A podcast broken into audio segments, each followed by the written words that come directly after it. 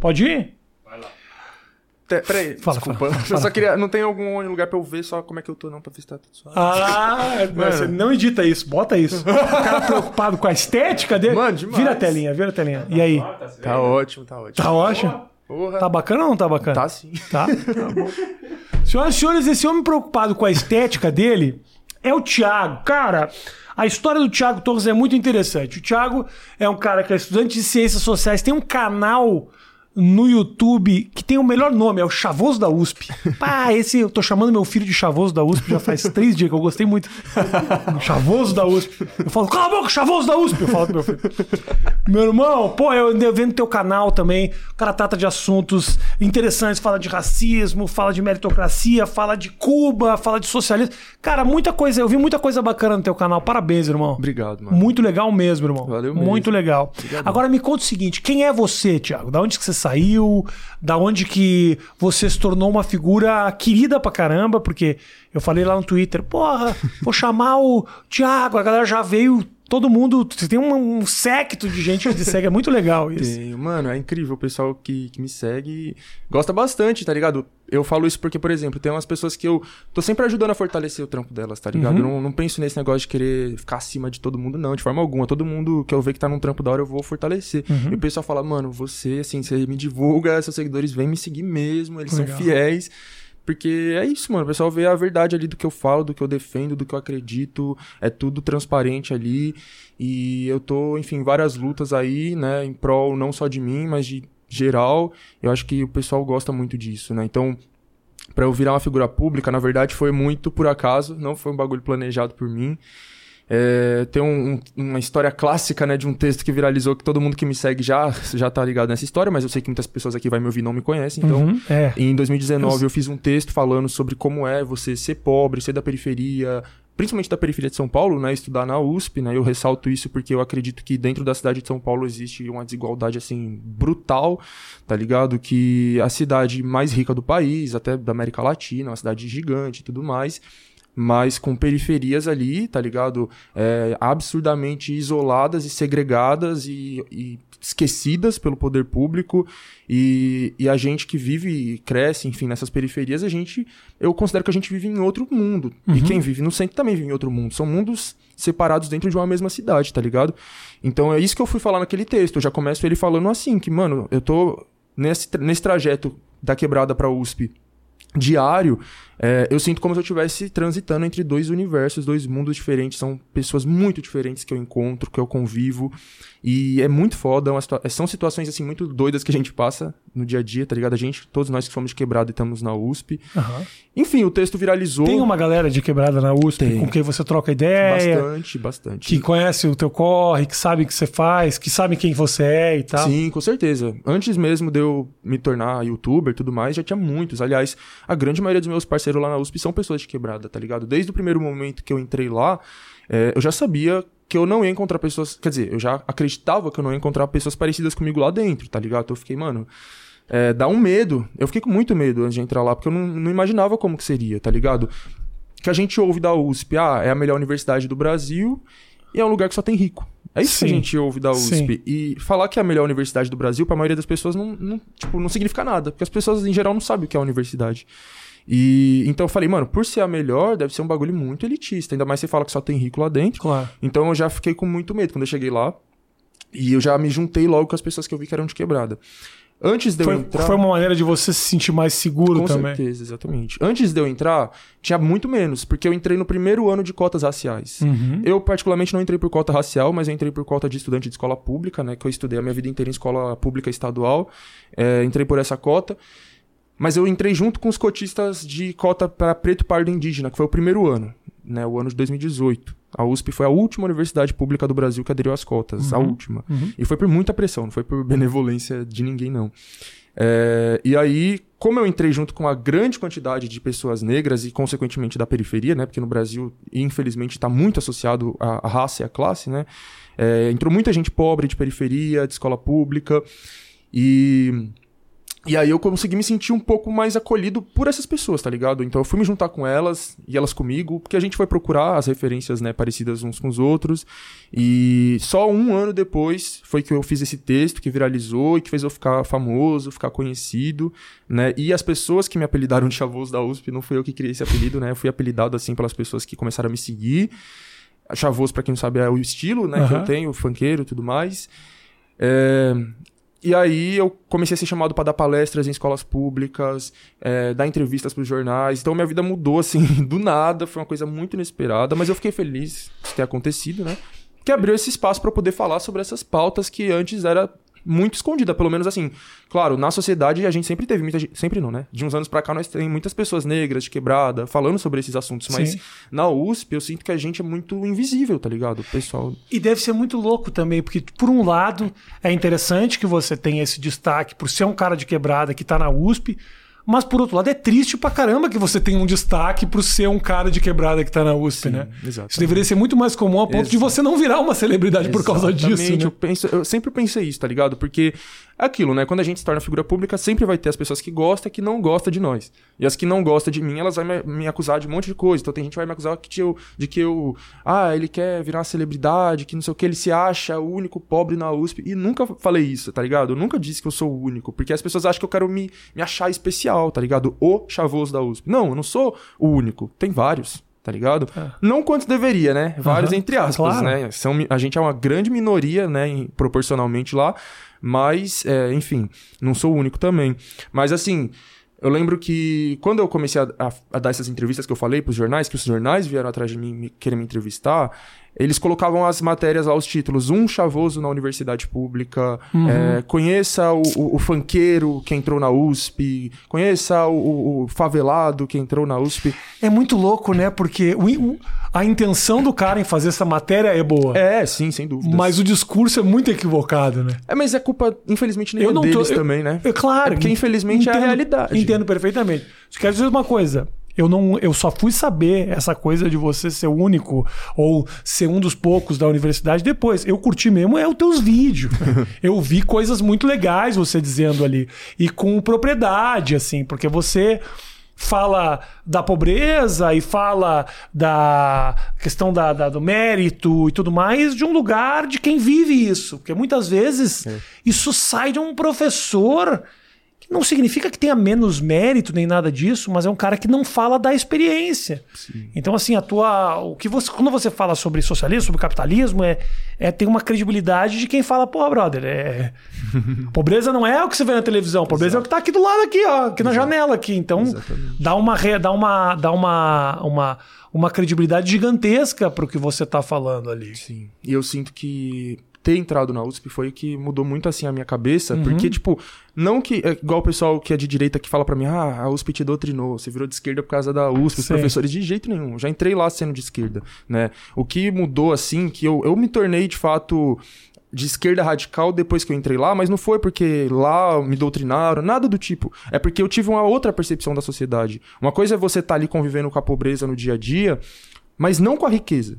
Então, quando você vai pra um outro, uma outra realidade, você começa a perceber, caralho, isso aqui, tipo, tá ligado? É muito desigual, é muito gritante, é muito óbvio. Porque, assim, a gente sabe que existem pessoas ricas, óbvio, a gente vê na televisão, a gente vê, né, as novelas, filmes, isso aqui, mas é uma coisa abstrata. Aí, quando você vê de perto, quando você vê que na sua sala de aula tá estudando um moleque que é filho é, de um ministro, de um político super famoso, de um, tá ligado? De pessoas famosas, celebridades, aqui, que você tá, tá estudando no lugar que o Fernando Henrique Cardoso estudou, tá ligado? Enfim, ele fez ciências sociais na USP. Aí você começa a perceber cada coisa que tá de fato segregada, não só na USP, mas nesse mundinho ali da classe média pra cima, principalmente classe média alta e tudo mais. E aí você começa a pensar tanta coisa, mano, tanta coisa, tanta coisa, porque as coisas, como eu falei, começa a ficar muito gritante a desigualdade, começa a ficar num nível de incômodo bizarro. É um nível de incômodo, porque é aquilo, você, quando você não convive nessas duas realidades, você fica relativamente confortável. Claro. E eu acho que isso vale pra ambos, né? Eu acho que vale pra ambos os lados, tanto pra quem é da periferia, pra quem não é. Uhum. Porque pra quem não é, se você não tá ali convivendo no dia a dia, você. Ah, tá ligado? Você não acredita, tá ligado? Ah, eu não acredito que tem gente que, que tá sem comida. Não acredito que tem gente que tá, sei lá, Enfim, tá ligado? Esses bagulho que Claro, a gente vê claro. a, a gente vê nas estatísticas, vai. se- metade da população vive em insegurança alimentar, é, não sei quantos jovens mortos pela polícia por ano, não sei o quê. E as pessoas veem os dados e não é a mesma coisa de você ver e, e conviver e você ter nomes na sua cabeça de pessoas que estão dentro dessas estatísticas quando você próprio não tá dentro dessa estatística. E como é que você me explica, então, uh, Thiago, que tem muita gente que saiu do mesmo lugar que você e que pensa completamente diferente de ti? Tem pobre de direita pra caramba, tem. Tem. gente que acha que uh, com o esforço máximo você chega na universidade pública, é uma questão de mérito. E isso não sai necessariamente do rico. Você vê nos protestos, nas imagens dos protestos, que não são, não é. Antigamente você via, era mais vê, o, o branco, classe média, classe média alta, o rico. Hoje em dia isso chegou em tudo que é lugar. Por que essa visão de mundo também dentro da periferia, Thiago? É, mano, é complicado, sabe? Porque uma coisa que eu falo muito, muito, muito no meu canal é o poder é, da ideologia, né, da classe dominante que é passado para a população por vários meios, né, principalmente pela grande mídia. Né? Então, assim, a população mais pobre, generalizando, não, não consegue a- acessar muitos, muitas formas de conhecimento. E eu falo por mim mesmo, eu fui- como eu acabei de falar, eu fui acessar mais conhecimento depois que eu entrei na USP, vi que lá tem muito conhecimento que está segregado lá dentro, que não chega na grande maioria. Tá.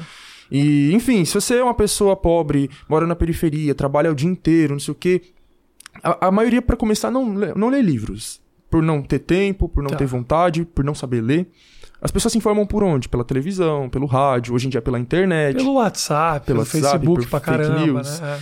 E a gente sabe que as redes sociais elas têm algoritmos que favorecem canais de direita e não de esquerda.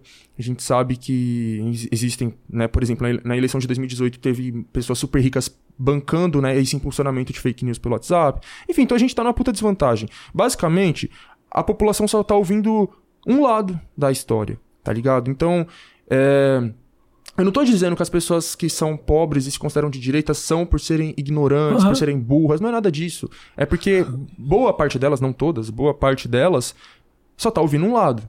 E mesmo que elas estão ouvindo sobre nós, elas estão ouvindo por aquele lado. Então aquele lado, vamos pegar um Siqueira Júnior da vida, um dos caras que eu mais odeio na face da terra. Acho que não é só você. Eu tô, nesse time aí. Nós estamos todos Nossa, nesse time. mano, aquele cara, parça. É isso, tá ligado? As pessoas infelizmente gostam dele porque ele é engraçado, ele é bem humorado, ele fala uma linguagem popular. E aí ele vai falar várias merdas ali, né? Ideologias direitistas, né? De defesa desse sistema em que a gente vive e de ataques à esquerda. Então, que as pessoas que assistem o Siqueira Júnior e não seguem pessoas de esquerda, porque na televisão não vai ter um apresentador com o peso do Siqueira Júnior declaradamente de esquerda e muito menos comunista pra contrapor a narrativa. Não. Então você tá ouvindo o lado dele, ele tá falando, ó, tá vendo? Aí ele bota, vamos supor, tem um vídeo lá do, do carnaval do ano passado, que ele tá analisando lá o, o, car- o carnaval do ano passado. Aí ele começa a colocar várias imagens lá e fala, tá vendo? A esquerda defende isso aqui, a destruição da família, é os, é os gays e não sei o quê. Então as pessoas ouvem aquilo e falam, meu Deus, isso é esquerda? Então eu não sou esquerda. E aí, É um discurso raso, mas atraente, né? infelizmente... Assim, ele é simples de entender Exato. e é fácil de abraçar. Eu digo atraente por isso. É fácil de abraçar porque é, isso é errado, isso é contra a família. Olha como tá a sociedade, olha como tá o nosso bolso. Vamos acabar com essa merda. A culpa é de quem? É da esquerda. Aí você cria um vilão Isso. e aí você olha pra trás e fala: pô, realmente eu tô fudido. Realmente os últimos anos do governo Dilma eu tava meio cagado mesmo. Porra, a culpa é desses caras. E, e aí fica. E aí entram esses caras como Bolsonaro, que são salvadores da pátria. E fica. Exato. Então, mano, é por isso que eu falo assim, pro Bolsonaro chegar no poder, teve toda uma preparação antes, uma preparação mental, principalmente, da população. A gran grande parte da responsabilidade é, sim, da grande mídia, é desses pro- programas é, policialescos, como o próprio Siqueira Júnior, mas o da Atena, é, o Bate, esses caras que eu, eu falo bastante sobre isso no meu canal. O vídeo mais assistido do meu canal é justamente o chamado jornalismo policial, porque você deveria parar de assistir, onde eu falo sobre tudo isso. Mas a gente pode pegar a Raquel Sherazade, por exemplo, que estava lá defendendo o linchamento de, de jovens negros por cometer algum furto. Sim. Então, vem sendo criado. Assim, um dos vários fatores que elegeu o Bolsonaro foi essa questão do populismo penal midiático, que é o quê?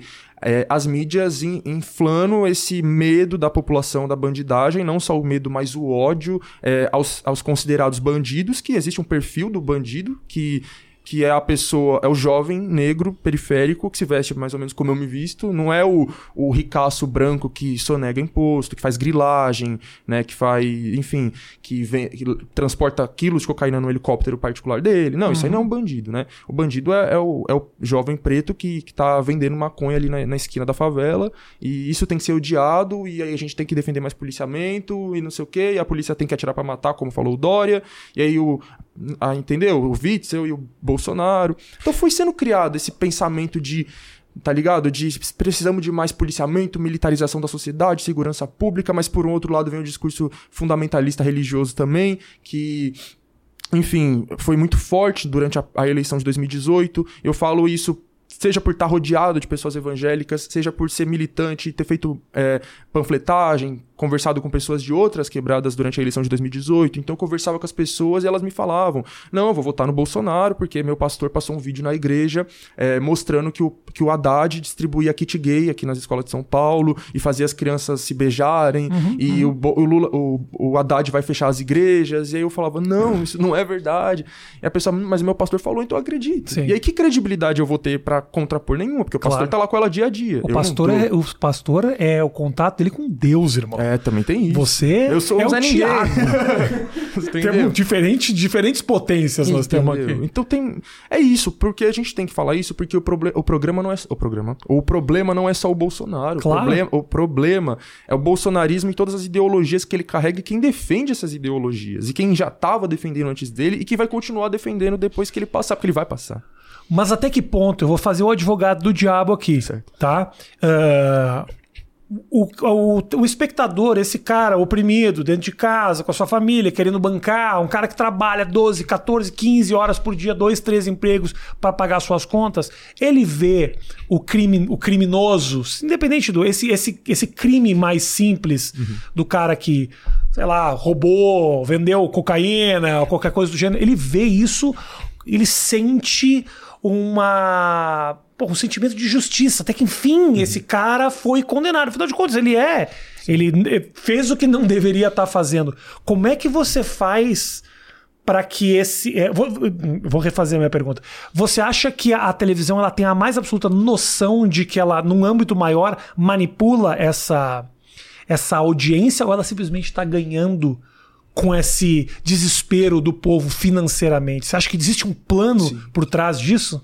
Sim, eu acho que as duas organizado. coisas. As duas coisas, mano. Eu acho que eles sabem muito bem que isso é muito lucrativo, né? A gente sabe que a, a gente cresce assistindo filmes de ação e terror com muita violência, né? Tá. A gente naturaliza assistir filme de terror onde o pessoal tá sendo esfaqueado e não sei o quê, e tá tendo aquela ação, perseguição policial. Então essa violência nas sociedades ocidentais, pelo menos, é uma coisa muito naturalizada pelos filmes, Hollywood, não sei o quê. E aí de certa forma, esses jornais exploram isso também. Claro. Eles exploram essa questão da violência urbana e transformam isso num espetáculo. As pessoas assistem aquilo, é lucrativo para eles, eles têm muitos patrocinadores, tá ligado? E eles sabem que a população tá sendo. Eles estão induzindo, de fato, a população a, a, ver as coisas de um determinado jeito, a pensar de determinadas formas. Porque a gente não tá falando de uma pessoa que não estudou, a gente tá falando, sei lá, esses caras que apresentam esses programas, uhum. e não só quem apresenta, né? Quem tá por trás deles, porque a gente vê um cara ali num palco, que aquilo ali é um palco. Mas a gente não vê toda a produção que está ali por trás de, daquele programa. E eu acredito sim que essas pessoas elas estão é, planejando como que as, o que vai ser noticiado, como vai claro. ser noticiado. Por exemplo, é, eu não assisto televisão há muitos anos, mas a minha família assiste, né? Então acontece muitas vezes de eu passar na sala e tá lá, televisão, nesses programas, nesses jornais. Eu lembro de uma vez que eu passei e tava é, falando de um caso de roubo, se eu não me engano, e eles, eles colocaram a foto do homem negro que tinha cometido esse, esse crime, e a foto ficou basicamente uns 20 minutos na tela. E eu passava, voltava, passava, continuava a foto lá, o apresentador, que eu não lembro qual era exatamente, xingando o cara de tudo. Isso aqui é um vagabundo, um bandido, um safado, um marginal. Então isso tem um poder de, de indução mental muito forte, porque você coloca a imagem e uhum, você concordo. caracteriza ela. Tá ligado? Agora, quando. Um, um, igual eu acabei de falar, quantos casos cara, de pessoas brancas riquíssimas. Helicóptero de cocaína. É, você não, você não consigo nem visualizar dois. a cara desse cara. Entendeu? Então... Talvez porque também é mais fácil pro povo odiar um crime mais simples que ele conhece do que o crime é. do colarinho branco. Esse cara bateu a carteira daquela velha. Você não sabe se esse cara não tá passando fome, se esse cara não tá da desgraça, se o filho dele não tá morrendo em casa. Não tô justificando, tô falando sim. que pro povo que tá assistindo é mais fácil entender esse cara do que aquele outro cara que foi, roubou e fez um esquema todo por trás dos panos, sonegação de imposto. Quer dizer, é tudo muito difícil de uhum. explicar. Essa compreensão do público mais simples facilita também esse tipo de conteúdo entrar na cabeça, né? É, e tem a própria questão de como. É, é, que eu tô falando, como a própria mídia noticia essas coisas, né? Porque, por exemplo, o bagulho que a gente tá vendo agora da família Bolsonaro aí da questão das rachadinhas. Fala, uhum. ah, Isso. Bolsonaro cometeu rachadinha. Que porra é rachadinha? Difícil pra caramba Entendeu? a gente tem que falar, é uma organização criminosa. Uhum. Lad, bando de ladrão, corrupto, tá ligado? É. Até se a gente falar que, ah, tá fazendo, vamos supor, pegar outro, uns crimes. Os, os, os, crimes que esses caras cometem sempre tem nomes bem complicados. É peculato, é não sei o uhum. quê porra é essa, tá ligado? Então é uma coisa abstrata. Uhum. E, mano, a, a, essa, esse, esse pessoal aí mais rico, eles são quem mais comete crimes assim, tá ligado? Se a gente for colocar numa balança. E, e é, o pior é justamente isso: eles cometem crimes é, tendo tudo. Tendo tudo na mão, não passando nenhuma necessidade, comete por safadeza mesmo. Mas existe vários tipos de crime que eles cometem, tá ligado? O simples fato de. Vamos supor, vai. É, você colocar. Você é um, uma pessoa riquíssima, dono de uma grande rede de, de lojas, você tem muitos funcionários. Aí, sei lá, você coloca seus funcionários para trabalhar hora extra, não paga eles por essa hora extra, tira o horário do almoço. Ah, você pode ficar mais um pouquinho aqui, uhum. não sei o quê. Isso acontece demais, ainda mais depois da reforma trabalhista do Temer, né? Que essas pessoas riquíssimas apoiaram. Então, mano, é, o foda é o quê? Esse bagulho esquerda e direita.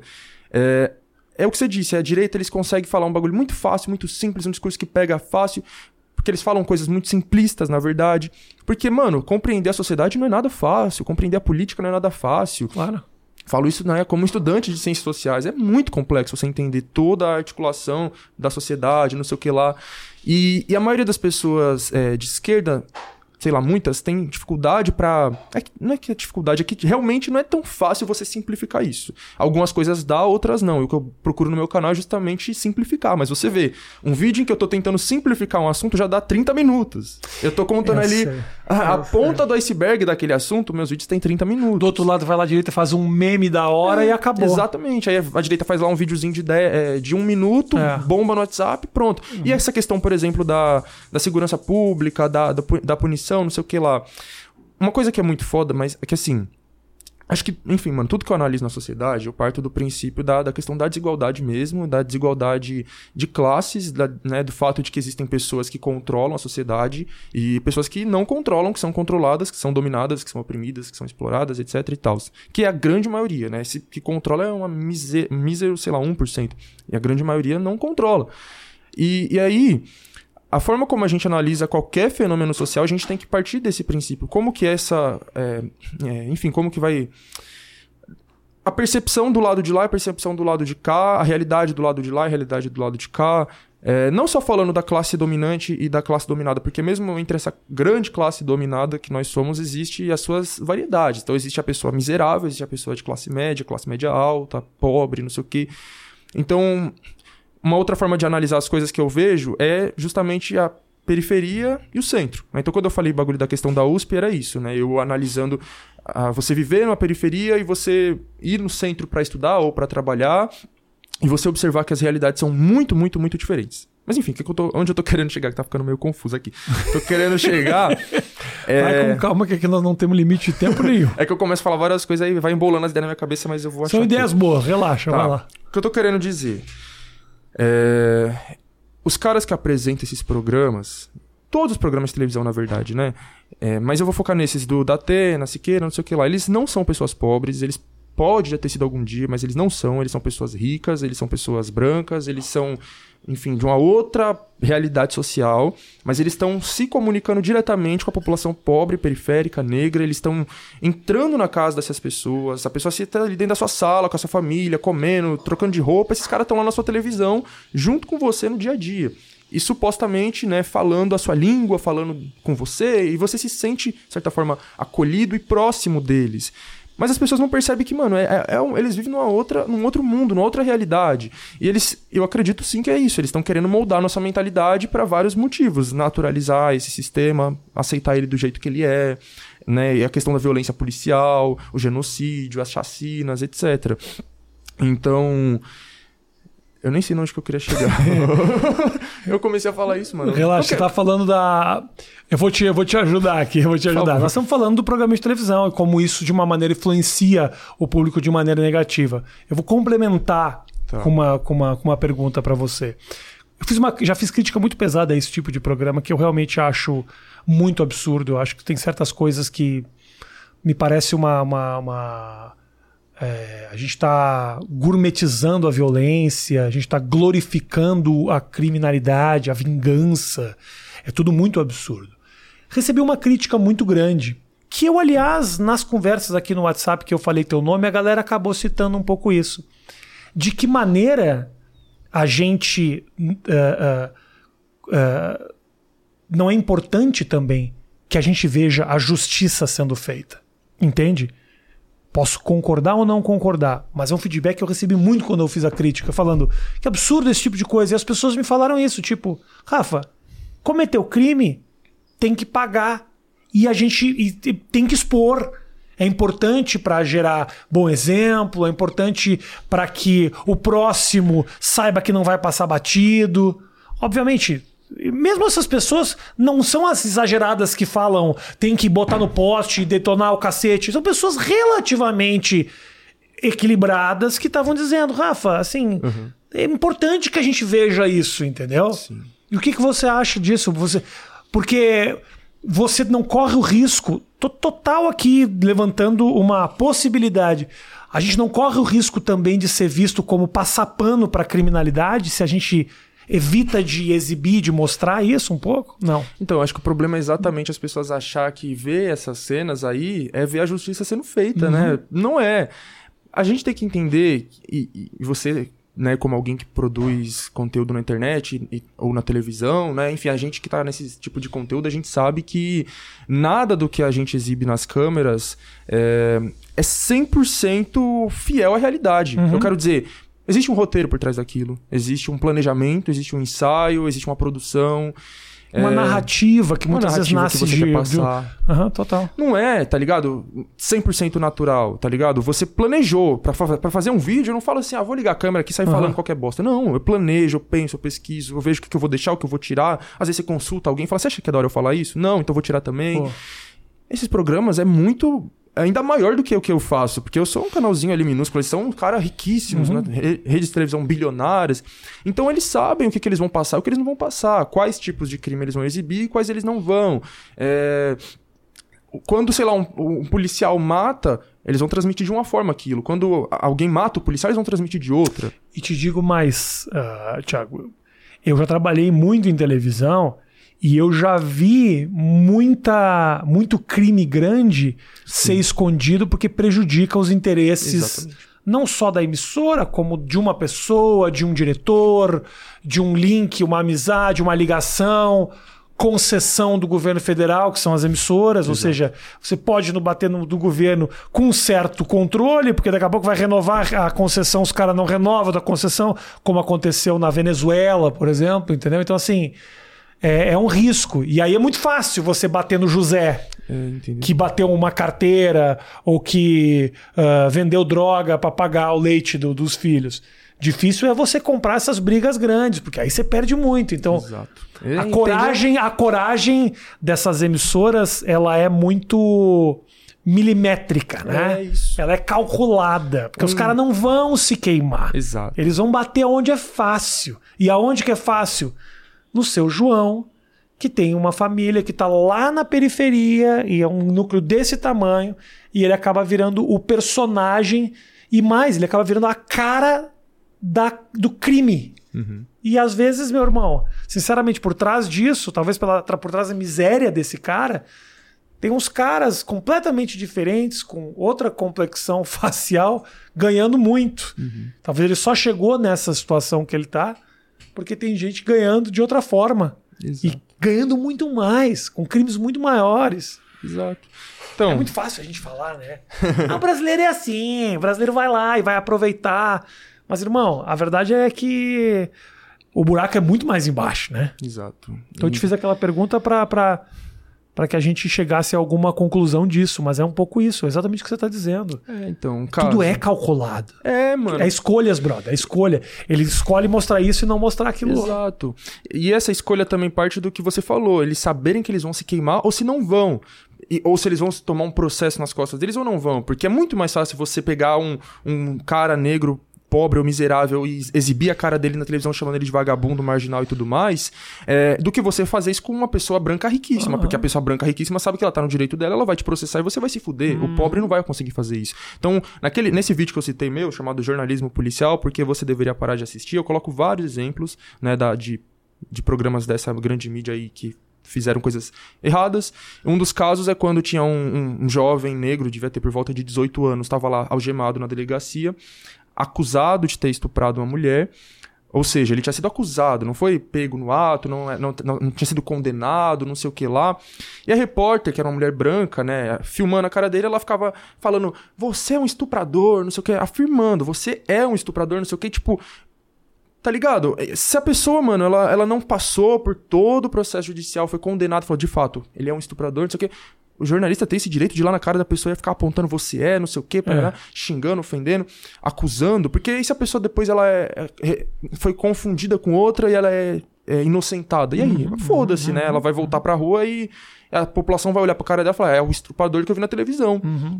Tá ligado? Agora vamos pegar o caso lá da, da patroa que, que botou o moleque, filho da empregada, no, no elevador, jogou pro nono andar, o moleque caiu e morreu. Quantas vezes a gente viu a cara dessa mulher na televisão? O nome dela, alguém lembra o nome dela? Qual que é o sobrenome dela? É Corte Real. Isso já diz tudo. Sabe? Esposa do prefeito, vem de uma família nobre, nobre né? Enfim, a, a, do, a trabalhadora doméstica era o, é quem? Ela tem algum sobrenome importante? Alguma família considerada importante? Não. Era considerada mais uma, né? Foi. A patroa botou a mulher pra passear com o cachorro, ela matou o filho da mulher, e a sociedade não se comove, a sociedade não tá nem aí, a mulher branquíssima. Ninguém vai falar que ela tem uma cara de assassina, bandida, marginal. Não tá ligado? A mídia não vai mostrar a foto dela, porque o que eu vi de jornal que na hora de noticiar colocava foto do, ou do menino ou da, da, empregada ao invés de colocar a foto dela, entendeu? Então é isso. Até na hora de noticiar você falar, ah, patroa mata menino. Sim. Aí coloca a foto do menino, não uhum, da patroa. Sim. Agora se fosse lá um marginal, bandido, safado, né, mata patroa. Tem foto dele e da família dele, que não tem nada a ver com o negócio. Exatamente. É isso. Mas eu, eu, lembrei o que eu ia falar agora, fala, né? Fala. Sobre a questão. É que eu ia falar falando sobre a segurança pública, a, a, o combate ao crime e esse sentimento de justiça sendo feita, né? Eu, eu, eu, comecei introduzindo falando o quê? Dessa questão da desigualdade dentro da sociedade, né? Que eu sempre analiso dessa forma. E, e partindo desse princípio, né? Como eu disse, que existe uma classe dominando a nossa sociedade e querendo manter a gente nessa condição de dominados, oprimidos e, e explorados, né? Então dentro de uma quebrada, dentro de uma periferia, entre a classe trabalhadora e tudo mais, a população pobre, quando você vê o crime sendo cometido, é, é de certa forma normal, né, que você fique absurda, absolutamente revoltado, você queira punir, vem, se vingar daquela pessoa, não sei o quê. Por quê? Porque você também é uma pessoa pobre, você também é uma pessoa que trabalha, você é uma pessoa que mora na favela. E quando você vê uma outra pessoa que também é pobre, da favela, não sei o quê, e te roubou, uhum. né, e, e, matou seu filho num assalto, né, num latrocínio, não sei o quê, normal que você acabe se ficando totalmente revoltado.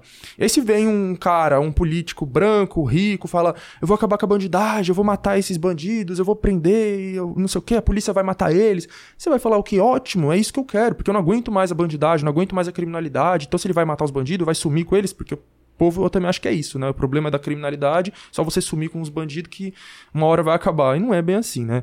E então as pessoas acabam apoiando mesmo essas ideias, porque são ideias rasas, simplistas. Aí se chega alguém e fala assim, então, não é bem assim, né? Existe toda uma estrutura social. Que... Só você dizer não é bem assim já é o suficiente pra galera é, vir exato. com cinco pedras. Exatamente. Mas se você fala, então, mas existe toda uma estrutura social desigual, né? O Brasil é um dos países mais desiguais do mundo, né? O Brasil teve quase 400 anos de escravidão, e etc. Fala, foda-se, que, que é isso? Tô nem aí, tô, tá ligado? As pessoas.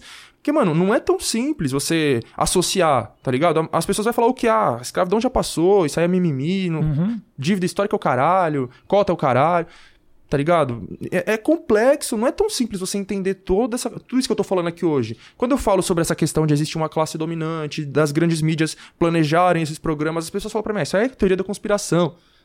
Porque para você compreender que isso tudo não é uma teoria da conspiração, isso aí tá acontecendo né, diante dos nossos olhos, você precisa estudar, querendo ou não.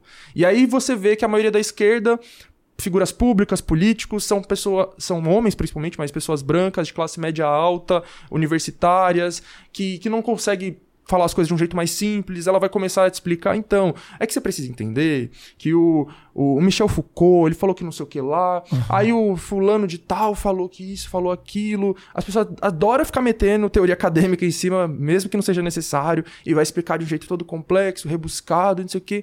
Eu falo, ai, foda-se, eu não quero nem te ouvir. Total. Eu não tô querendo cair naquele negócio também de que, ah, você precisa falar de um jeito muito simples que as pessoas não vão entender. Não, ninguém é burro também, né? Mas tu tem um limite. Não, eu sei, tem um rebuscamento ali no é, papo da esquerda que às vezes é um pouco que difícil nem eu entendo às vezes. É, é. Eu sou estudante da USP, tá? não é que faz eu ser um grande intelectual, mas eu quero dizer, tô dentro da considerada claro. melhor universidade do país, e ainda assim, quando eu vejo alguns discursos, eu não entendo. Tem que ouvir duas, três vezes, tem que pesquisar, porque infelizmente tem pessoas que realmente quer falar, parece, né, que quer falar de um jeito difícil de propósito, né? E eu vejo isso dentro da própria universidade. Quanto o pessoal gosta de falar difícil para parecer mais inteligente, é uma coisa foda, né?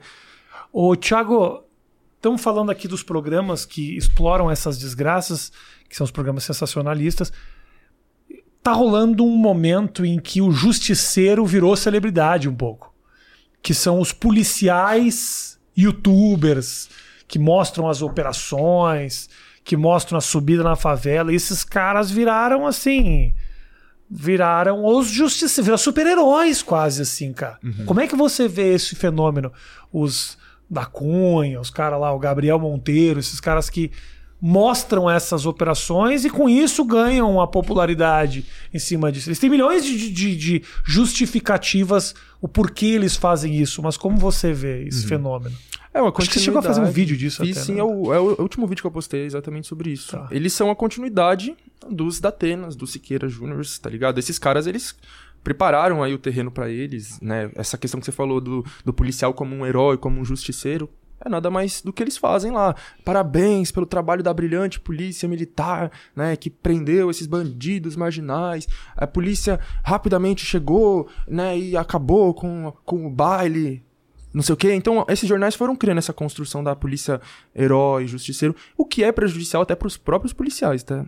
É longe de mim de ficar querendo defender a polícia, mas, mano, é prejudicial para eles próprios, porque eles colocam na cabeça que eles são heróis justiceiros. Na prática, eles não estão conseguindo fazer muita coisa, estão lá com armamento. É, não, não sim, pra falar armamento velho, não é verdade, né? O Dória tá aí comprando um fuzil de Israel pros caras usar. Mas eu quero dizer assim: os caras estão lá, não estão na melhor condição que eles gostariam de estar, tá, ganhando um salário baixíssimo. Então eles não conseguem fazer o que eles gostariam de fazer, ainda bem, né? Aquelas. Uhum. E eles ficam com essa. Caralho, viu? Tá ligado? Então gera. Eu tô falando isso porque existem estudos que mostram, né? Por exemplo, é, a questão de, de um dado que eu sempre falo é o que? O Brasil é o país onde a polícia mais mata no mundo. Porém, o Brasil também é o país onde a polícia mais morre no mundo. E a principal causa de morte dos policiais não é confronto, é suicídio. Então, os policiais estão se suicidando pra caralho. E isso também vem dessa ideologia de que eles são super-heróis da sociedade, que não se demonstra na prática, eles se sentem absurdamente frustrados, uhum. não são aquilo que eles gostariam de ser, ganham um salário, um ou dois salários mínimos, enfim, tô querendo dizer isso, tá ligado? Tipo, esses caras, eles, seja os da Atenas, os da Cunhas da vida, eles querem colocar o policial num super patamar que eles não estão. Né? E, e, isso, como eu falei, é prejudicial para os próprios policiais e é prejudicial para a população, que vai ficar sendo ensinada de que aqueles caras são os heróis. Mas quem tá na favela, boa parte sabe que não são, né? Porque os caras enquadram, os caras agridem. Eu não consigo sair na rua sem estar em paz, assim, de, de saber que eu, eu, eu, vou na rua, posso tomar enquadro a qualquer momento e tá ligado? Ainda mais com a roupa que eu tô assim, tá ligado? Que, enfim, tem determinados símbolos que pra polícia é. Se eles vê, tá ligado? É, boné de crochê, por exemplo, é uns bagulho que eles automaticamente associam como se fossem coisas do crime e tudo uhum. mais. Então você vai na rua, você já tem que ficar pensando. Isso eu falo, tipo, não só por mim, mas os moleques, assim, de periferia em geral. É, nossa, eu tenho que ir na rua já planejando o que, que eu vou falar se eu tomar um enquadro. Pra onde que eu tô indo, o que, que eu tô indo fazer. Eu fiquei. e o foda é o quê? Eu, por exemplo, o que, que eu ia falar hoje se eu tivesse tomando um enquadro vindo pra cá? Eu tô indo lá gravar com o Rafinha Bastos. a policial fala, mas como assim? tá ligado? E eu não sei, eu fico, eu fico pensando nisso, o que, que eu vou responder? Aí eu já tenho que ficar inventando eu uma história. Eu acho que isso não ia te ajudar nada, você falar que então, você é melhor. Você só ia se queimar. Não, eles ia ficar nem... mais puto, daquele filho da puta! É capaz, não, é capaz deles nem acreditar. Falar, ah, tá metendo louco, assim, você é um Zé ela você é um Zé Ninguém. É porque eles acham que é isso, né? Ele olha para nós e são ninguém. Né? Então, até de eu falar que eu estudo na USP, por exemplo, a reação dos policiais é ou não acreditar e debochar e zoar, ou a, o tratamento mudar imediatamente, né? Então, se ele sai com a arma na sua cara te xingando e você fala que estudo na USP, ele guarda a arma na hora e amansa a voz. Então, enfim, o que eu, tô, eu, tava dizendo era isso, tá ligado? As pessoas são ensinadas a ficar idolatrando policial. O que é mais difícil de acontecer na favela, porém, acontece também. Acontece mais na classe média, né? Porque a favela tá ali convivendo com a violência policial diariamente. Então, nossa, é, é uma loucura, mano. E aí, é, como eu falei, esses caras estão né, dando continuidade ao trabalho desses jornais policiais. É, eles estão ali naturalizando a violência policial, naturalizando chacinas, por exemplo. Que bizarrice foi aquele vídeo do Da Cunha é, legitimando a chacina do Jacarezinho, por exemplo, mano. No mesmo dia que o bagulho aconteceu, 27 pessoas mortas pela polícia, ele tava lá fazendo um vídeo, parabenizo o trabalho da Polícia Militar do Rio de Janeiro, sou fã da Polícia Militar do Rio de Janeiro, acredito absolutamente na palavra da Polícia do Rio de Janeiro, tá ligado? Sendo que, enfim, foi uma operação totalmente irregular, com o desenrolar da, dos, da investigação, das perícias, foi, isso foi ficando mais claro do que já era, né? É Mas é, é, é, esse cara também se coloca numa situação muito complicada, né? Porque, obviamente, ele ganha muito com essa exposição, mas, por outro lado, com certeza ele sabe muita coisa. Uhum.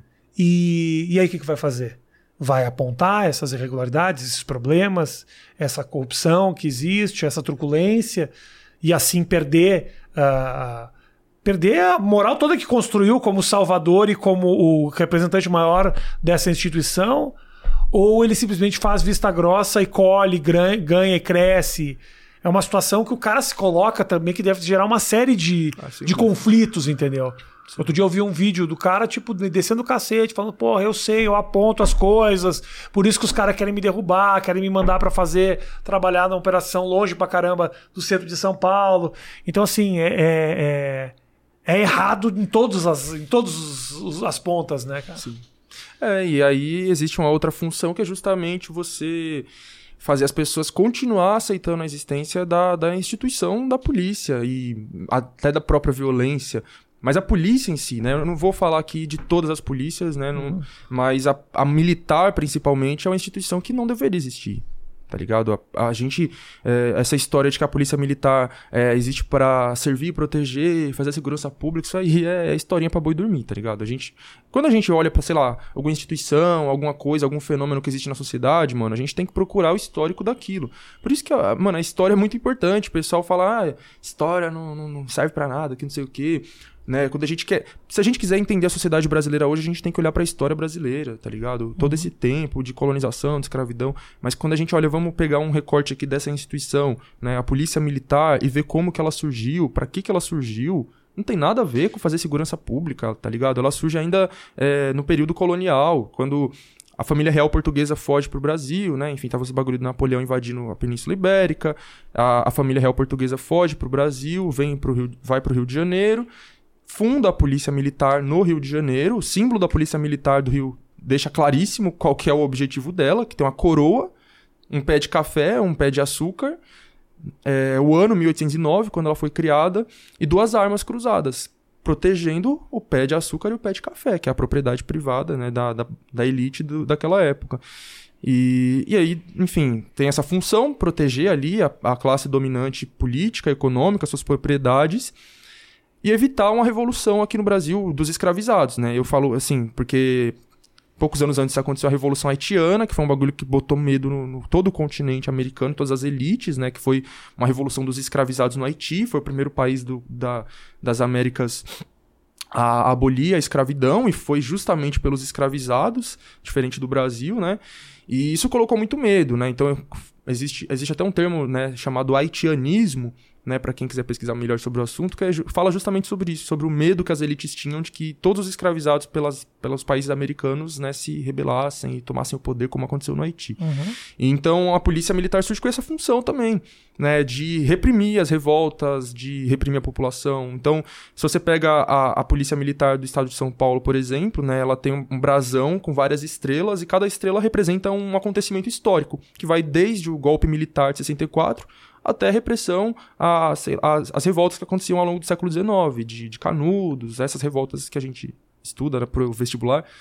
É isso. A polícia militar tava lá reprimindo elas Sim. e ela comemora isso no seu, no seu próprio brasão. E o próprio golpe de 64, como eu falei, tá representado ali no, na- no brasão da Polícia do Estado de São Paulo. Então é uma instituição que não existe, nunca existiu para fazer segurança pública e nunca vai existir. Não acredito na reforma dela. É, inclusive, quem está na alta cúpula dessa instituição são os descendentes dos escravizadores, dos senhores de engenho, dos bandeirantes, né? Mas tem muita gente da perifa humil- humilde que entra na polícia, não tem também? Sim, mas aonde? Na base. Na base. São os soldados, Uhum. são os praças, que são muitos caras negros que ganham ali dois, três mil reais. Mas é o que eu falei, a cúpula da polícia. O Galo, né, o dos entregadores antifascistas, que foi preso recentemente por conta lá da queima do Borba Gato, é, foi descoberto lá, o pessoal, os, os pesquisadores viram que o. É, já, provavelmente isso já era sabido antes, mas eu particularmente não sabia que saiu a matéria nesse, nesse período. De que o chefe da, da segurança pública do estado de São Paulo descende de uma família de bandeirantes. E a cúpula ali da polícia, a cúpula do Estado, do Poder Judiciário em geral, todas essas pessoas elas descendem de bandeirantes, de senhores de engenho. O próprio Dória, a família dele, que vem da Bahia, tinha engenhos. É, então, o pessoal que está aí no poder político e econômico hoje é descendente de quem estava 300 anos atrás. Você sabe que o, o- teve um historiador, não é historiador, um cara que é jornalista que trabalha com história que teve aqui, que é o Eduardo Bueno, que é o Peninha, para contar a história do Borba Gato. E é interessante o que ele falou. A estátua do Borba Gato, na verdade, ela é uma tiração de sarro com a figura desse cara. Ah, pelo menos é o que ele explicou. Se faz sentido, não faz. Por isso que ela é de lantejoula, ela é feia pra caralho, entendeu? Ela não é uma estátua que a princípio ela celebra o bandeirante. Ela, na verdade, é uma estátua que ridiculariza. Por isso que ela é uma estátua cagada, mal feita. O artista tinha esse intuito. E em colocar fogo na estátua do Borba Gato, você estaria acabando com essa, com essa ironia, na verdade. É o que ele conta. Ah, eu. Se faz sentido. Não. Eu, eu, não sei, eu não sei se é essa a percepção que a população tem quando cruza ali. Acha que é uma estátua, obviamente celebrando o Borba Gato. E botar fogo nessa estátua tem um significado, né? Mas ele veio aqui para contar que, na verdade, puta, não bota fogo, porque essa estátua especificamente é uma estátua que tá tirando sarro desse cara. Ah, eu não concordo Se- tanto. Eu acho que a gente É dizer precisa se, se- faz sentido ou não. Sim, mas uma, uma, uma questão, né, que fica aí pra gente refletir. Aquela arma naquela estátua que ele segura, por que, que aquela arma é praticamente do mesmo tamanho da estátua? Aquela arma não tá ali por acaso. Aquilo é, um, é, é o principal, talvez, símbolo daquela estátua, que é justamente o poder. Poder sobre aquela população. Porque sendo um bandeirante, e beleza, eu sei que ele fala que ah, tem gente que fala, ah, o Borba Gato era um bandeirante diferente, não sei o quê. Os bandeirantes em si, o que, que eles faziam com aquelas armas? As armas eram pra pra proteger os indígenas, os, os africanos? Ah, Eu Uhum. acho que não, né? Então, aquela estátua é bizarra em si. E... Diz ele, diz ele que tem um conteúdo ali que é que foi incompreendido da história. Nem, nem foi um- cara pra, de- pra não descer o cacete na galera que botou fogo, só falou que Uhum. Essa estátua especificamente tinha um outro significado que a galera não pesquisou na hora de meter fogo, que deveria ter fogo, botado fogo no palácio dos bandeirantes. Seria melhor. Isso sim, entendeu? Sim, mas aí a gente já, já puxa um outro problema dessas estátuas, que é o que? A falta de uma explicação pra população de quem são aquelas pessoas e que elas representam. Porque, igual você acabou de falar, a pessoa que passa ali, na verdade, ela sequer sabe o que, que é aquele cara, quem É. foi aquele cara. Muitas estátuas não tem nem nome ali. Borba Gato. Ou então, enfim, as rodovias, tudo que a gente tem no nosso país não, não tem explicação pra população. Quem foi Fernão Dias, quem foi a Anguera, ninguém sabe, tá ligado? A grande maioria não sabe. Aí pegando as estátuas, tá ligado? Se você colocasse no mínimo do mínimo uma plaquinha falando quem é- foi aquela pessoa, o que, que ela fez, por que, que aquela estátua tá ali, porque ela merece ser homenageada ou estar ali, mas nem isso tem, tá ligado? Então, Porque, na verdade, eh, a- eu concordo com você. concordo muito, porque a crítica que se faz contra detonar essas estátuas é que é importante que a gente lembre da história e que a gente saiba dessa história. Só que, ao mesmo tempo, a estátua não tem explicação absolutamente nenhuma, né? Exatamente. No máximo que tem uma plaquinha dizendo fulano fez isso, foi aquilo e tal, e nasceu aqui, morreu aqui. Então, se é pra utilizar essa estátua, não vamos derrubar, beleza. Mas vamos botar uma explicação dizendo quem foi esse pau no cu aqui. É o mínimo, né? Era uma boa também, porque é uma maneira também de você não apagar a história, porque a estátua ela representa uma figura. Talvez Mas... é importante a gente lembrar a merda que esse cara fez. É, eu acho que o problema é justamente que quem colocou, quem quer manter aquela estátua ali, não quer que a, a população saiba as merdas que eles fizeram, porque é, é, isso, mano. É todo, é todo um plano de articulação, assim, para que a população não tenha acesso ao conhecimento, como a gente falou no começo, né? O a, é, conhecimento histórico, a, boa parte da população não entende o que foi a escravidão e a colonização, é coisa totalmente abstrata, tá ligado? Então, quando você passa a entender que esse período que durou quase 400 anos de escravidão, né, e colonização ali, um pouco menos, é, foi o que formou todas as estruturas e bases da nossa, da nossa sociedade. Que depois que esse período foi abolido formalmente, as coisas não mudaram de fato.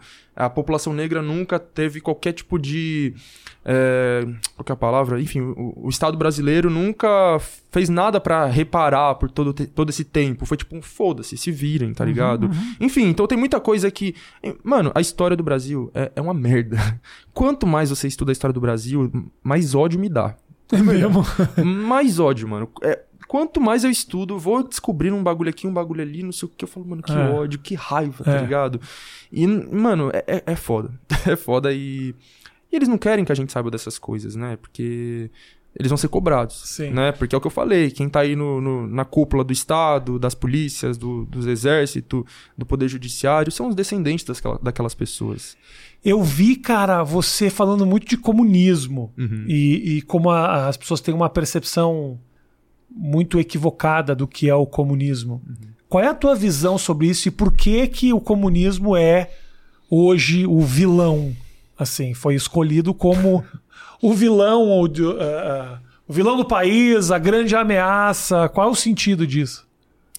desde que surgiu ele é, né? Quando Marx e o Engels abrem lá o Manifesto Comunista, eles já falam isso, né? Eles falam quem hoje em dia não foi acusado de ser comunista pelos seus opositores, né? Então, aliás, ele, eles começam o manifesto falando um fantasma ronda a Europa, né? O fantasma do comunismo. Desde aquela época, meio do século XIX, já era visto como um fantasma que assombrava é, a burguesia, as elites, porque justamente é, é, é, é, o que pretende derrubar esse sistema. Né? Então, quem controla esse sistema, obviamente, vai ver como um, um, um inimigo, tá ligado?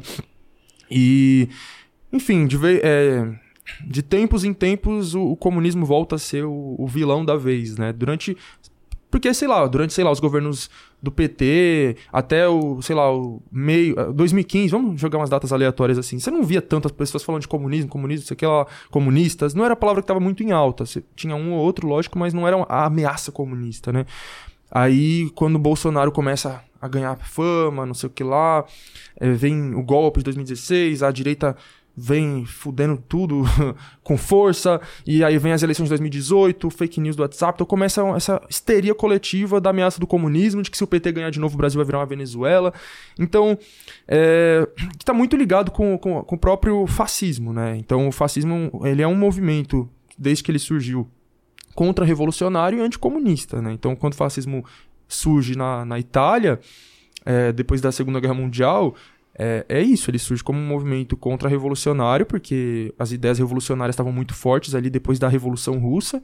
É, o movimento socialista, comunista crescia pela Europa, né? Isso assustava muito a, as burguesias, as classes dominantes, porque é o que eu falei, né? O comunismo é, é o, não o comunismo, primeiramente o socialismo, né? Que tem essa diferença, né? O uhum. socialismo seria o, o que viria primeiro e é o que de fato derrubaria é, o sistema capitalista, tiraria a, a burguesia do, do, poder político e econômico para colocar a classe trabalhadora nesse poder, né?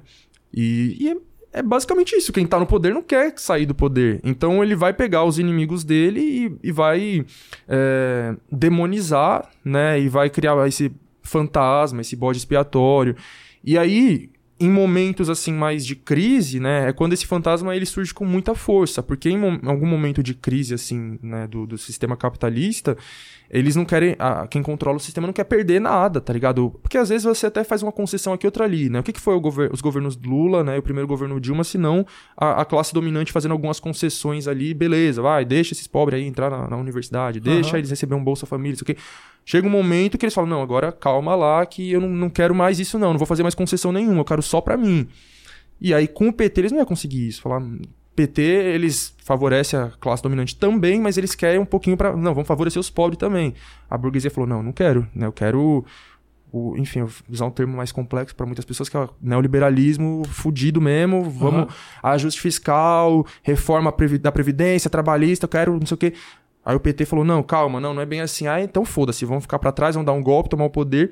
E aí qualquer coisinha básica que possa ameaçar esse projeto, esse plano, é o comunismo. Então vamos demonizar. Então PT virou comunista, sendo que nunca foi. Uhum. PT é comunista, Dilma é comunista, Brasil vai virar uma Venezuela. Todo mundo é comunista para botar medo mesmo de qualquer um que pense nos pobres. Qualquer um, o padre Júlio Lancelotti é comunista.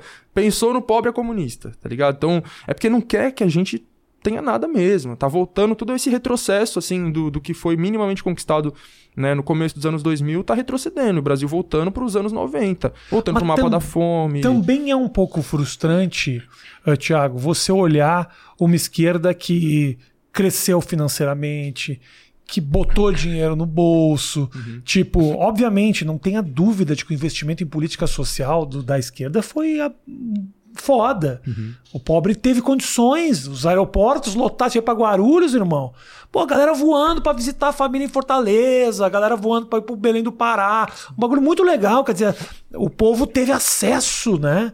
A muito mais bem de consumo, a transporte. Porra, não tenha dúvida que a gente viveu um momento muito rico. Agora, quando você olha essa esquerda que se atrapalhou com escândalos de corrupção, quando teve uma série de questões que o próprio, o próprio PT hoje assume. O Haddad sim, veio aqui e falou: erramos, irmão. Sim. Erramos, fizemos merda aqui, basicamente.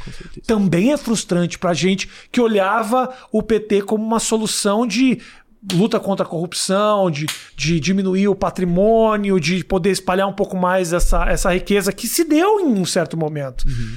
Mas quando começou a faltar dinheiro no bolso do povo, falou, puta, esses caras não sim. dá para confiar. Aí é foda também. Sim, sim. Eu acho que.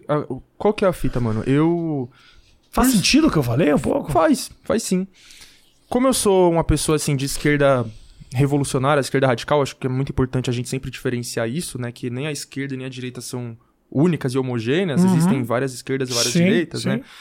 Muita gente fala que o PT nem é de esquerda, inclusive, dentro da esquerda revolucionária, mas... Se você olhar em todos esses tempos de PT, desculpa te interromper, a gente tem uma série de discussões que são discussões da esquerda que não aconteceram no país. Sim. Legalização das drogas, legalização do aborto, por quê? Irmão, precisamos manter o nosso público, o público evangélico é muito forte, então assim, até que ponto é. o PT realmente foi esquerda nesse país? Entendeu. É de foda, né? Exato. Então tem toda essa questão, né? Mas é o que eu queria dizer que, assim, eu sendo de esquerda revolucionária, radical e tudo mais, eu não acredito nesse sistema político em que a gente vive, não acredito nesse Estado. Aliás, antes de ser de esquerda revolucionária, eu já era da quebrada, nasci, cresci em periferia, então eu sei muito bem o que é o Estado brasileiro, que não chega nas periferias, que não, não chega a não ser para reprimir a gente, né? Então, se, se você tiver que depender do Estado, você tá fudido, uhum. tá ligado? Sempre foi assim. Então eu já não acreditava no Estado e na política em que a gente vive. Aí, é, enfim, quando você se torna marxista, esquerda radical, as coisas começam a fazer muito mais sentido. Eu não tenho esperança mesmo nesse sistema.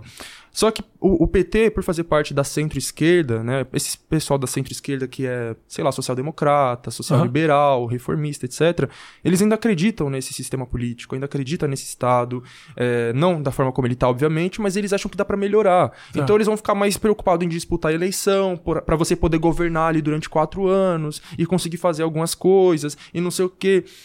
Mas, mano, o Estado brasileiro em si, você vai puxar o histórico dele, como eu falei, puxar o histórico, a formação, etc., você vai ver que ele é corrupto em si.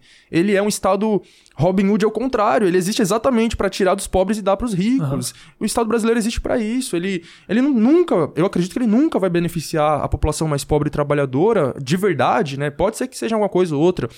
Mas as coisas fundamentais, reforma agrária, por exemplo, tá ligado? Todos os grandes países do mundo, Estados Unidos, etc., Rússia, os grandes países, que o Brasil é um país enorme, fizeram reforma agrária. O Brasil nunca fez e não vai fazer dentro do sistema capitalista, que é uma coisa básica para combater a desigualdade. Não vai ser feito. Então, coisas menores, que são importantes, mas são menores, até dá para fazer. Mas as, as principais não vai ser feito. Mexer na base mais. É, mexer ali onde vai cutucar mesmo a elite dominante de séculos, não, não dá para fazer. Então qual que é a questão? Se você é uma pessoa de esquerda, um partido de esquerda, e você quer governar esse Estado, né? Você quer estar tá lá no poder durante quatro, oito anos, durante um tempo, você vai ter que ceder demais para esses caras que comandam ali. Isso. Como eu falei, essas famílias seculares. Você vai ter que ceder demais para eles. Então, acredito que é exatamente o que aconteceu com o PT e é exatamente o que o Lula procura fazer para se eleger de novo. Não é por acaso que ele tá lá procurando apoio de várias figuras da direita, tá lá conversando com o Fernando Henrique, com o Sarney, com não sei quem, porque ele sabe que para você governar no Brasil não tem outra forma, dentro desse sistema, desse estado, não tem outra forma se você não estiver lá beijando a mão desses caras. E como é que faz para quebrar isso então, Thiago? Então. Pra ter uma figura assim, é, guilhotinas. Mano, eu acho que dentro desse estado, como eu disse, é, é, não, é praticamente impossível. Porque se você for chegar lá e você for. Vamos supor, eu, Thiago, eu não, não me aliaria com esses caras de forma alguma. Esses caras que eu digo, essa elite aí, escravista do caralho, esse povo da direita aí, né, e tudo mais. Chegando lá, eu não vou falar, eu vou me aliar com eles e vou dar um pouquinho para eles, um pouquinho pros pobres, vou conceder um pouquinho para eles. Não, de jeito nenhum, eu quero que eles se fodam. Então, eles vão fazer o quê? Acho que o Thiago vai ter dificuldade de ser presidente desse Brasil pros próximos anos, mas talvez mais pra frente, quem Não, e o sabe? que, que ia acontecer comigo? É, no mínimo, eles iam me dar um golpe pra me tirar do poder. Aham. A- Aconteceu mais ou menos o com a irmão, Dilma. Com a Dilma, assim. muito menos precisou do que isso com a Dilma pra Exatamente, derrubar porque é o que eu falei, ela ainda tava governando pra essa elite também, só que ela não tava governando exatamente como eles queriam, eles queriam muito mais. E para pra pensar. E menos pros pobres. E para pra pensar, o governo Dilma foi o único governo da história desse país em que político foi preso, irmão. Olha isso, ela Tá vendo? foda-se. Não vou estancar sangria nenhuma, deixa esses caras se fuder e tal, o que aconteceu?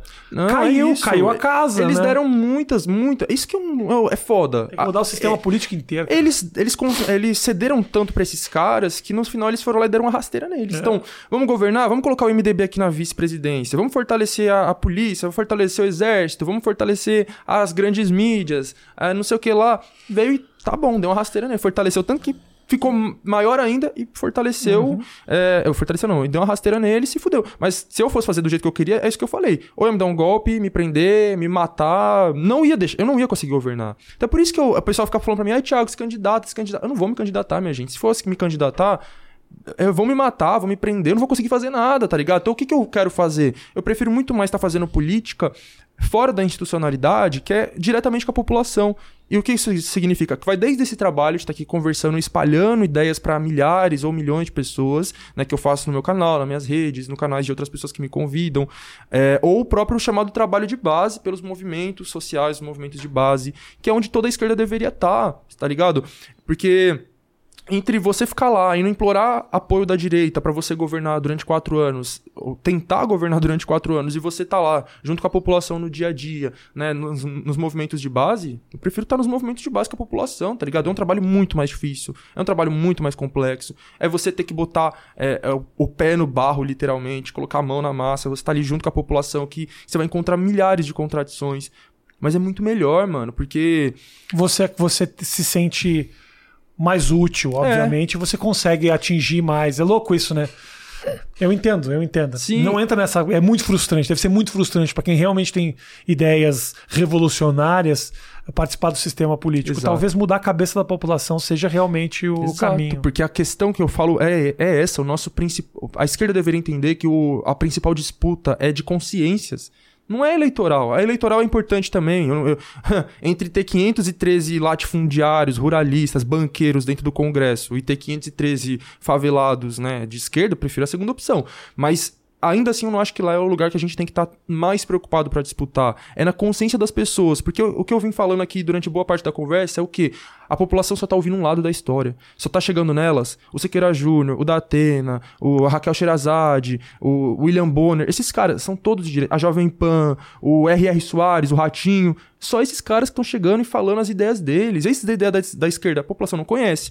Então, se a gente. Irmão, é verdade, não caiu essa ficha, mano. É verdade, não tem uma figura. Entendeu? Não tem um Siqueira da esquerda. Não, e no tem- máximo, se tiverem figuras públicas na televisão de esquerda, são de centro-esquerda e são pessoas ricas, de classe média, que a população acaba ficando com raiva também. Fala, ah, esse boyzão aí que da Globo. Tem vários atores da Globo que se posicionam mais pra esquerda, mas é como eu falei, são pessoas muito ricas, brancas, que são de uma esquerda mais liberal, tá ligado? Que fi- não é esquerda revolucionária. Você nunca vai ver a, Globo colocando lá no BBB uma pessoa comunista. Dificilmente, anarquista. Eles vão chamar esquerda liberal, que, que é palatável, que passa nas, nas propostas dele. Tipo, é a pessoa que defende lá um, o capitalismo, o liberalismo, só que, ah, dá uns direitinhos ali pra esses pobres, dá um direitinho ali pros negros, pras mulheres, mas não vai mexer na base. Tá vendo esse pessoal falando de reforma agrária, por exemplo, de taxação de grandes fortunas e coisas do tipo?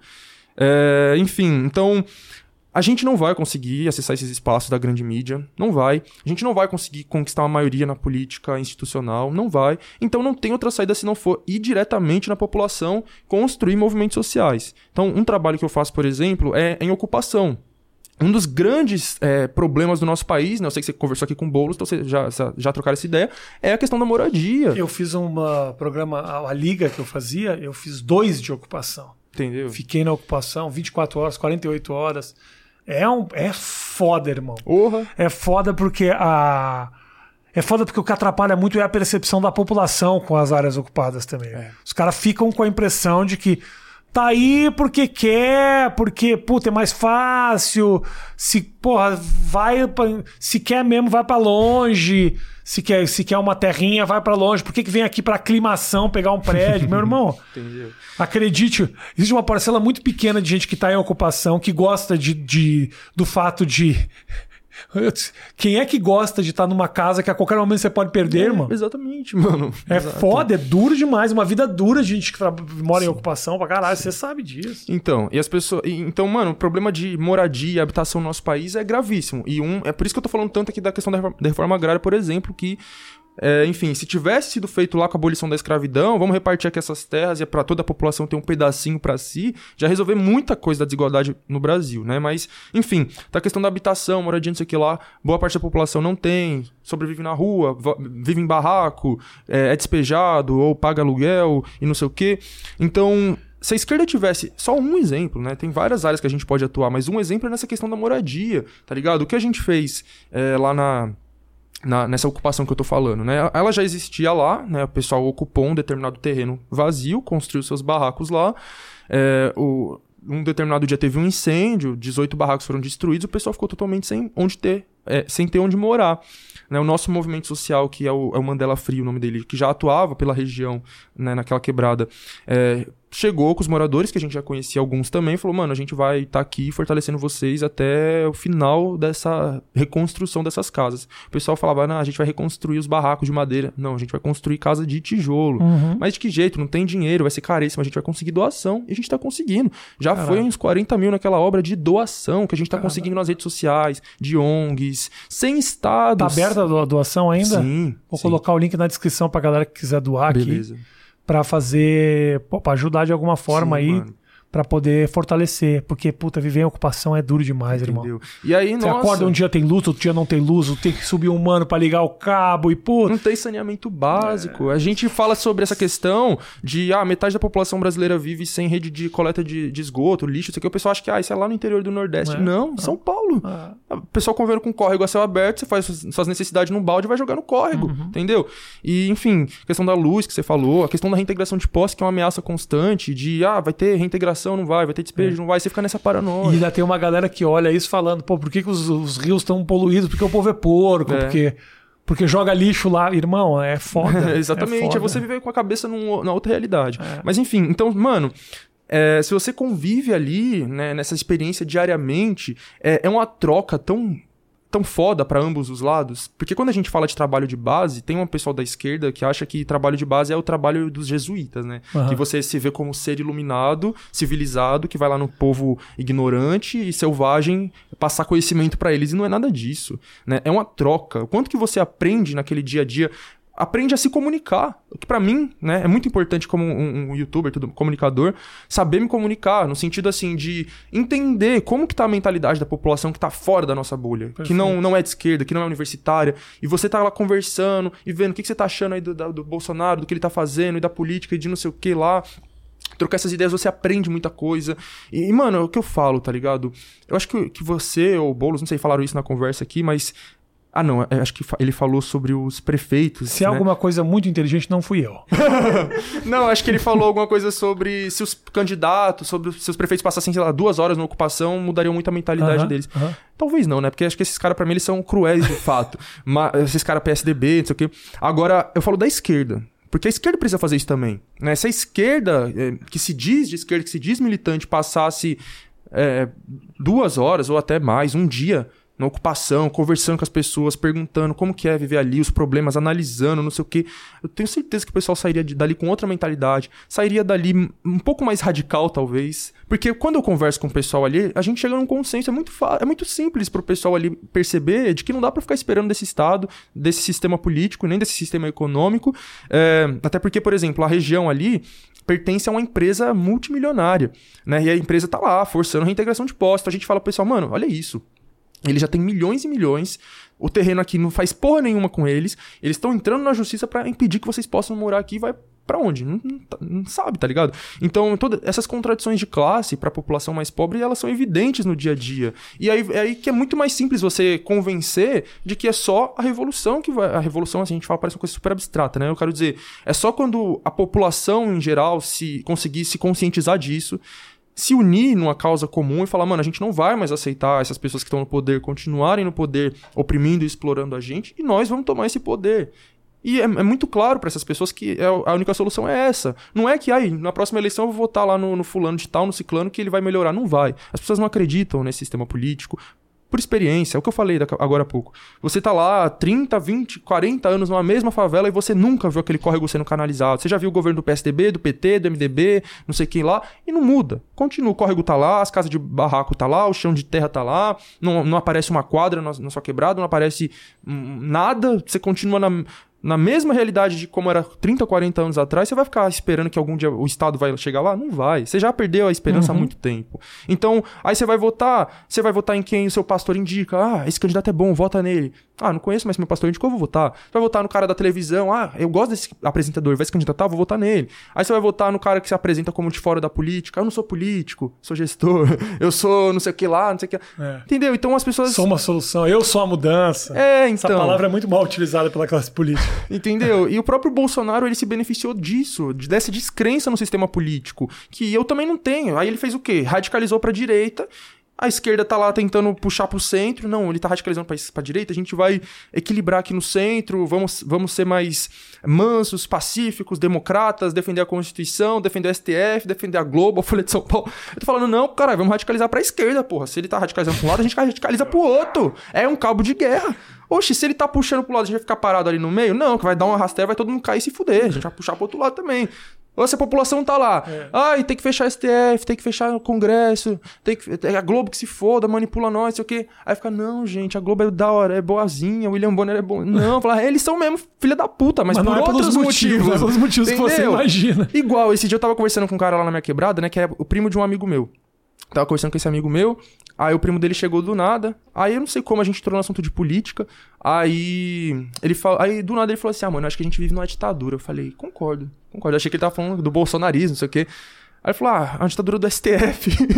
eu falei, meu Deus, por Esse quê? negócio do STF todo mundo engoliu aí, velho. Aí ele falou, ah, a STF prendendo várias pessoas, mandou prender o, o, Sérgio Reis, né, o cantor lá, o... Enfim, acho que é Sérgio Reis, o cantor. Deviam prender o Sérgio Reis pelas músicas que ele escreve. Esse é o motivo. ah, prendeu o Sérgio Reis só porque ele convocou o pessoal pra uma greve. Eu falei, não foi só por causa disso, não. Foi porque ele tava falando pro pessoal invadir o, é... o STF, que não sei o que. Ele falou, mas você não acabou de defender isso? Porque a gente tava conversando. aí eu falei, ah, mano, eu não acredito nesse sistema político aí não. Que meu amigo falou assim, mano, tenho 25 anos e eu nunca tirei meu título de eleitor, nem pretendo. Não vou votar, não acredito. Aí eu falei, mano, eu também não acredito, mas sei lá, não sei o quê. Eu acho que só vai mudar as coisas de fato quando o povo se unir, tomar o poder, não sei o que lá. Aí depois o, o, primo dele falou, mas você não tá defendendo a mesma coisa? Eu falei, caralho. Mas, não, mas é por motivos diferentes, tá ligado? Eles foi defendem pego o que... no flagra. Entendeu? O Eles revolucionário de... foi pego no flagra. Desmascarado. não, mas é porque o que, que a gente vê nos cartazes dos bolsonaristas? Na né? intervenção militar com o Bolsonaro no poder. Uhum. Fechar o STF pro Bolsonaro ter todos os poderes concentrados nele. Então é isso que eles querem, né? Tirar os outros poderes, concentrar tudo no, no presidente. Eu não quero isso. Eu quero o poder pro povo. Eu quero a população organizada. Lá na ocupação a gente faz assembleias. É a coisa mais linda você ver os moradores tudo lá debatendo os problemas da ocupação, da região em que você mora. Tiago, você é tudo que o bolsonarista mais odeia. Sim. que bom! Se pudesse reunir tudo, o cara que é revolução do povo, comunista, Sim. revolucionário, todas as palavras e os adjetivos que estudante os mais de universidade pública, USP. Ai, caralho, mano. O mas... cara é o demo. Mas irmão, eu acho que é importante pra caramba uh, que você trazer essa discussão. Eu realmente acho que a esquerda, às vezes, pela vontade e, e, assim, pela, pela, pelos planos, né? Para você conseguir de alguma maneira ter uma força eleitoral, a esquerda teve que pisar no freio. Não sei se isso é positivo ou negativo. Você vem me dizer que é negativo, porque realmente no cabo de guerra acaba perdendo. Mas por outro lado, eu, o, o revolucionário, o radical. Uh, eu, eu, imaginava há tempos atrás que esse direitão nunca teria força suficiente. E olha o que aconteceu com o Bolsonaro. Uhum. Talvez se surja uma força revolucionária de esquerda com os que, que, que tenha os mesmos tons do Bolsonaro no discurso, não tô falando na, na, no assunto nem uhum. nada, mas que realmente fala, não, foda-se esta merda. Uhum. Talvez realmente tenha uma, uma força que a gente ainda não viu ainda. Exatamente. Independente de qualquer coisa, mano, o que você faz ali é importantíssimo para que a galera abra um pouco a cabeça e veja as coisas de outra forma. Pode parecer as tuas vontades, assim, elas podem parecer quase um sonhador. É, sim. Eu dá para entender, mas meu irmão, se não sonhar, que lugar vai chegar também. É Exatamente. É isso.